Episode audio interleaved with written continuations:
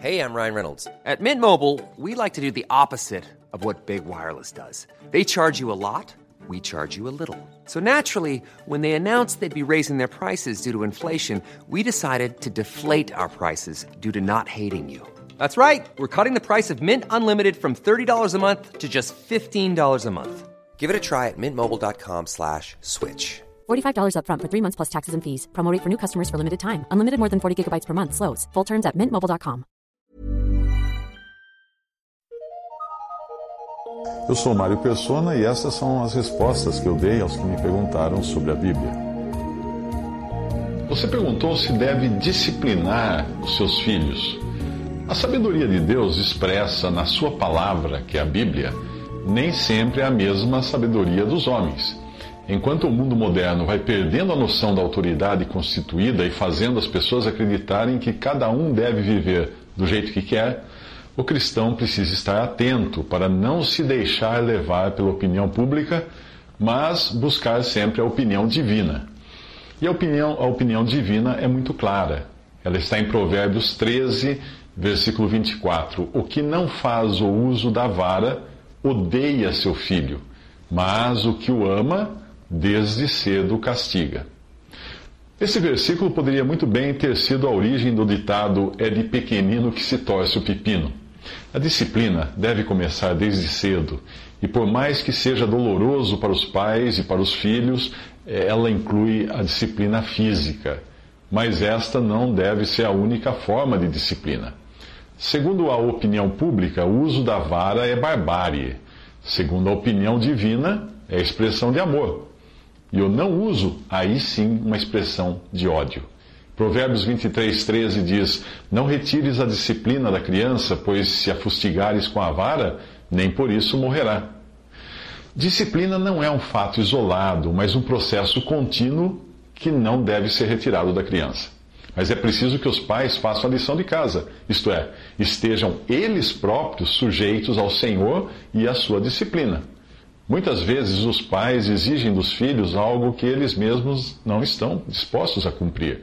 O objetivo da vara e da repreensão é tornar nossos filhos sábios, não revoltados, desanimados ou envergonhados.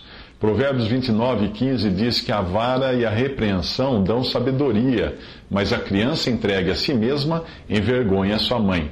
Por isso, os filhos devem saber exatamente a razão da disciplina. Uma criança pequena que desenha na parede pela primeira vez não está sendo indisciplinada, mas ela simplesmente não aprendeu. Não aprendeu ainda que lugar de desenhar é no papel, no caderno. Discipliná-la por algo que ela ignora pode trazer confusão à sua mente e ela achar que o erro está em desenhar. Mas não é raro nós ouvirmos pais dizerem que bateram nos filhos toda a infância e de nada adiantou. Por isso é importante lembrar mais algumas coisas sobre a disciplina. E para isso nós devemos buscar o exemplo divino. Como é que Deus faz para disciplinar seus filhos? Hebreus 12, versículos 6 a 9 diz: Porque o Senhor corrige o que ama e açoita a qualquer que recebe por filho. Se suportais a correção, Deus vos trata como filhos, porque que filho há a quem o pai não corrija? Mas se estáis sem disciplina, da qual todos são feitos participantes, sois então bastardos e não filhos. Além do que tivemos nossos pais, segundo a carne, para nos corrigirem, e nós os reverenciamos. Não nos sujeitaríamos muito mais ao Pai dos Espíritos para vivermos? Primeiro, a correção é expressão de amor, não de ódio ou de vingança. E o ato de açoitar distingue um filho de um estranho, de um bastardo. Eu nunca disciplinei fisicamente filhos de estranhos, e nem deveria. A disciplina física é algo restrito à intimidade existente no seio familiar. Portanto, é sempre bom lembrar que disciplinar os filhos não deve ser um ato público. Algo do tipo, vejam todos, estou disciplinando meu filho. Não, de modo algum. Alguns pais sentem-se no dever de expor publicamente a disciplina dos filhos, o que é um erro. Quando a reprimenda ou o uso da vara se, fizerem, se fizer necessário, os pais devem buscar um lugar longe dos olhares públicos, pois o objetivo é corrigir o filho e não proteger a reputação dos pais ou dar a eles a oportunidade de se justificarem para os amigos. O filho disciplinado deve sentir vergonha do que fez e não das pessoas que o vejam, que o virem sendo disciplinado. A exposição pública de um filho, ou da disciplina de um filho, pode criar outros problemas, às vezes mais sérios do que aquele que demandou a disciplina. Outra razão para manter a disciplina física restrita ao círculo familiar e longe dos olhares, olhares públicos é que a legislação irá cada vez mais reprimir essa prática por causa dos abusos que, evidentemente, muitos cometem, sem saber como disciplinar. É uma medida extrema. Proibir a disciplina é algo como matar a vaca para acabar com o carrapato. E isso transforma até mesmo os pais que disciplinam com amor e de forma bíblica em transgressores da lei e fascínoras cruéis aos olhos da opinião pública. Outro ponto importante da, da passagem é que a disciplina deve ser feita em amor, algo difícil para um pai ou uma mãe que sente o sangue subir a cabeça e acaba espancando os filhos como forma de extravasar sua própria ira e não de corrigi-los, de colocá-los no bom caminho. Um detalhe que muitas vezes deixamos escapar é o da vara. A palavra de Deus está falando de disciplina física e também de um instrumento de disciplina. E ela não está falando das mãos. Nós usamos as mãos para acariciar nossos filhos. E eles devem perceber isso desde cedo. Crianças que são eh, espancadas com a mão eh, costumam se afastar quando veem os pais se aproximarem com a mão aberta para acariciar.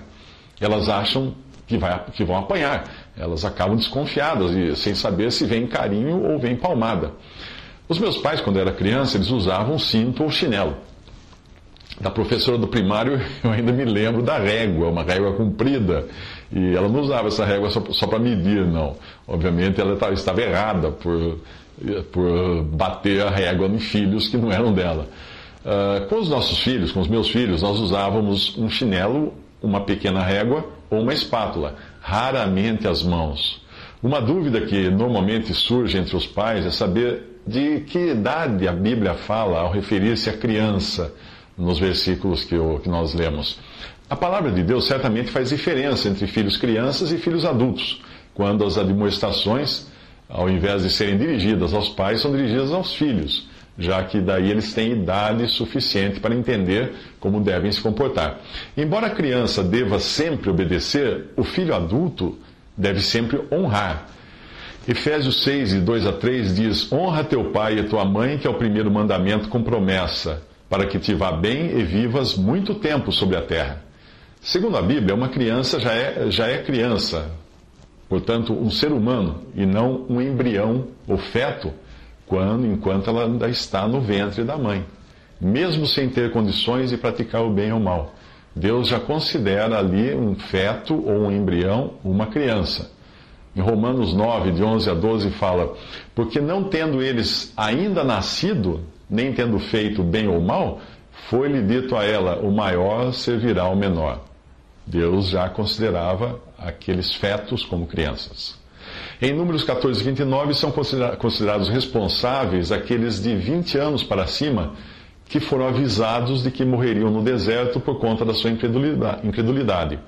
Certamente havia jovens com menos de 20 anos que também duvidaram, mas a passagem indica que eles não foram tidos por responsáveis como foram os adultos de 20 anos para cima.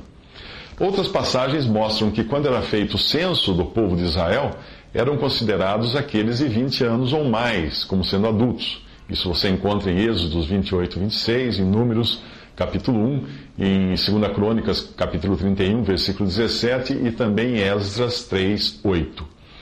Deus não permitia que os menores de 20 anos fossem para a guerra, ao contrário do costume em nossos dias, que determina 18 anos como a idade mínima para ser soldado.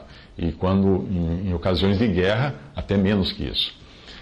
Ah, porém, embora exista esta grande divisão entre a infância e a idade adulta na Bíblia, nós encontramos também algumas distinções dentro dessa faixa de infância, como é o caso de reis como Manassés, que começaram a reinar aos 12 anos, provavelmente com, com a ajuda de algum tutor. Nós vemos Jesus sendo apresentado no templo quando tinha 12 anos. E no judaísmo, hoje, é esta a idade em que o jovem é considerado responsável em termos de assumir compromissos em sua religião e fazer leituras públicas. As meninas em Israel eram consideradas fisiologicamente adultas por ocasião da primeira menstruação, quando estavam aptas a procriarem e, portanto, a se casarem. Esse costume ainda prevalece em muitos países do Oriente Médio e em tribos indígenas. E nós podemos compreender melhor isso se considerarmos que a expectativa de, expectativa de vida nos tempos do Novo Testamento não ia muito além dos 40 anos. Hoje ela gira em torno dos 70 anos. Portanto, se por um lado nós vemos no Antigo Testamento a idade adulta assinalada como 20 anos no sentido da responsabilidade civil, nós vemos uma fase adulta biológica e relacionada às coisas de Deus, assinalada por volta dos 12 anos. Essas diferenças devem ser levadas em consideração também no modo como disciplinamos nossos filhos. Enquanto um bom diálogo pode funcionar com uma criança de 12 ou mais anos de idade, o diálogo será de pouco efeito em uma criança de 2 anos de idade. Ao mesmo tempo, a disciplina física usada com maior frequência até os 6 ou 7 anos de idade pode ter sua eficácia anulada ou invertida se for usada na adolescência. A criança pequena, ela tem um entendimento limitado das coisas e pode não fazer tanto efeito para ela ouvir as consequências de sua desobediência, como sentir essas consequências. Mas o adolescente é capaz de raciocinar mais sobre o que está acontecendo e pode acabar voltando-se contra os pais quando a disciplina física for aplicada a eles, sem sabedoria. Quando nós insistimos em tratar os nossos filhos adultos como crianças, eles podem acabar também agindo como crianças, ou seja, não assumirão suas próprias responsabilidades. Mas é importante que os pais uh, entendam que, para que os filhos cheguem à idade adulta, sábios, de maneira sábia na, nas coisas de Deus, existe um exercício dos pais em constantemente colocarem seus filhos em contato com a palavra de Deus. E isso desde a tenra idade. A mãe e a avó de Timóteo são exemplos nesse sentido, não apenas em ensinar o menino, mas principalmente em serem sinceras e honestas em sua própria maneira de proceder, trazendo uma fé não fingida, como fala ali na, na Bíblia. Ou seja, não vivendo de aparências, como muitos cristãos fazem hoje em dia. É comum, principalmente entre as religiões mais legalistas, nós vemos uh, pais que filhos que percebem que seus pais só vestem a roupa cristã aos domingos, vivendo de forma mundana no resto da semana. Os filhos farão o mesmo por terem visto o exemplo dos pais, assim como fez Isaac, que mentiu à semelhança do que tinha feito o seu pai, Abraão. Em 2 Timóteo, ah, capítulo 1, versículo 5, diz: Trazendo à memória a fé não fingida que em ti há, a qual habitou primeiro em tua avó Lloyd e em tua mãe Eunice, e estou certo de que também habita em ti. 2 Timóteo 3,15 fala: E que desde a tua meninice sabes as sagradas escrituras que podem fazer-te sábio para a salvação pela fé que há em Cristo Jesus. Quando disciplinamos os nossos filhos, nós precisamos ter em mente que existem limites, até mesmo para a forma de disciplinar. Os pais devem ser sábios para perceberem se a disciplina não está criando ira nos filhos e também terem sempre em mente que é na demonstração do Senhor que nós devemos discipliná-los e não na nossa própria demonstração. Eu quero dizer, os filhos precisam ter em mente que se desobedeceram ou erraram, não foi apenas para com os pais, mas foi para com o Senhor. Se amanhã os pais falharem, os filhos saberão que é ao Senhor que devem obediência e continuarão firmes nesse propósito. Em Efésios 6,4 fala: E vós, uh, pais, não provoqueis vossos filhos a ira, mas criai-os na disciplina e na demonstração do Senhor. Toda disciplina deve ter uma continuidade de instrução para que os filhos não desanimem. Se eles erraram, eles devem ser ensinados a agir de forma correta e depois elogiados por sua boa conduta diante de Deus. Filhos que só são repreendidos e nunca são encorajados, animados, uh, consolados, motivados, eles acabam desanimando nas coisas do Senhor e se tornam filhos apáticos. Colossenses 3,21 diz: Vós, pais, não irriteis a vossos filhos, para que não percam o ânimo. O próprio ministério da palavra de Deus tem um triplo propósito para as nossas vidas, que não é apenas de exortar ou disciplinar mas também edificar e consolar. Nós devemos sempre agir equilibradamente, do mesmo modo, para com os nossos filhos. Um banco de três pernas, que tem uma perna mais curta ou mais longa, não servirá para muitas coisas. 1 Coríntios 14, 3 diz que o que profetiza fala aos homens para edificação, exortação e consolação. É preciso entender que Deus usa de diferentes meios para nos disciplinar, e nem todos eles envolvem dor física, não. Ele pode nos obrigar a seguir um rumo diferente daquele que nós planejamos, ou nos privar de algo. Ambas formas de disciplina que também podemos adotar para com nossos filhos. Às vezes nós somos colocados também em situações em que somos obrigados a engolir o que nós dissemos ou a desfazer o que fizemos, geralmente com algum prejuízo ou humilhação. Nós podemos usar da mesma sabedoria de Deus na hora de disciplinar os nossos filhos, dependendo da idade e da situação.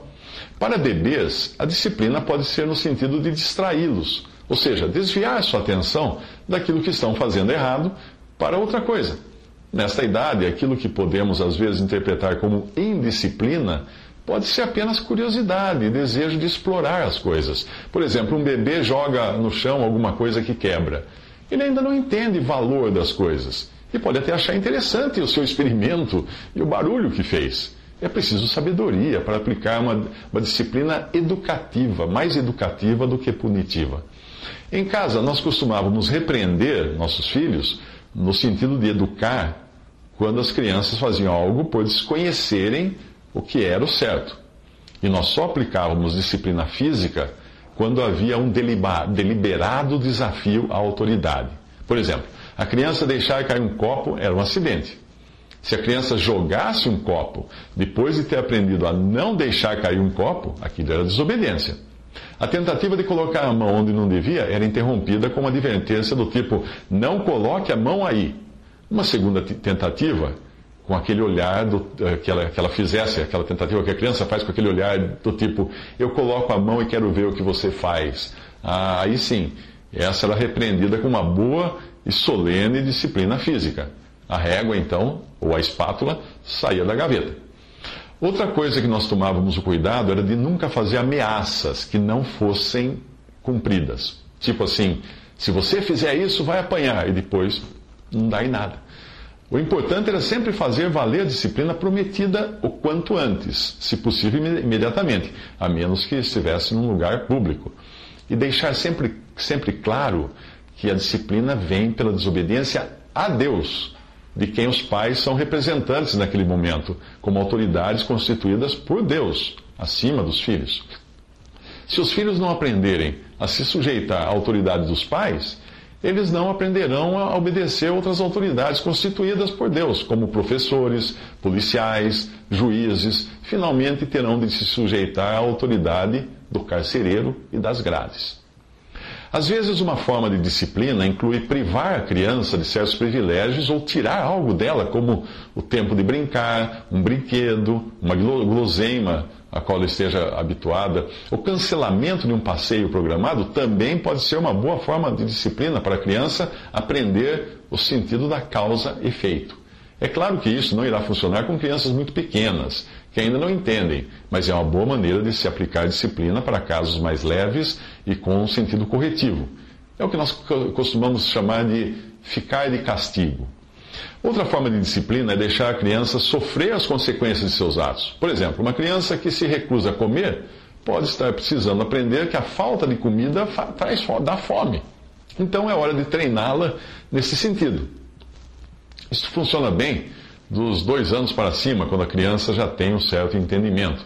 Nessa categoria, para crianças maiores, pode-se incluir também o trabalho, ou seja, sujou a parede, agora vai ter que pintar derramou algo no chão, vai ter que limpar. Como você pode ver, nem sempre é preciso usar de medidas drásticas, como a vara, quando nós temos outras soluções disponíveis. Mesmo assim, a disciplina física é bíblica. Porém, é sempre bom entender que não deve ser uma forma de os, de os pais extravasarem a sua ira. Finalmente, nada disso pode ser feito sem oração e amor. Entendendo sempre que Deus disciplina o filho a quem ama, e é assim também que nós devemos agir. Haverá um momento em que os filhos serão exortados a honrar os pais por terem atingido a idade adulta e não mais a obedecerem aos pais, como quando eles eram crianças. Eles talvez constituam, constituam suas próprias famílias e terão seu próprio caminho a seguir e serão devidamente disciplinados por Deus quando for necessário. Aí então valerá o que os pais do cego de nascença dizem em João 9, 21. Idade tem, falará de si mesmo. Então, quando chegarem a essa idade e estiverem sofrendo as consequências de seu viver indisciplinado, talvez se lembrem de quão bom e seguro era ter alguém que zelava por eles e colocava limites no caminho em que deviam andar, às vezes em meio à dor, lágrimas e orações. Afinal, o fim do filho desobediente não é algo que a Bíblia descreva com palavras agradáveis.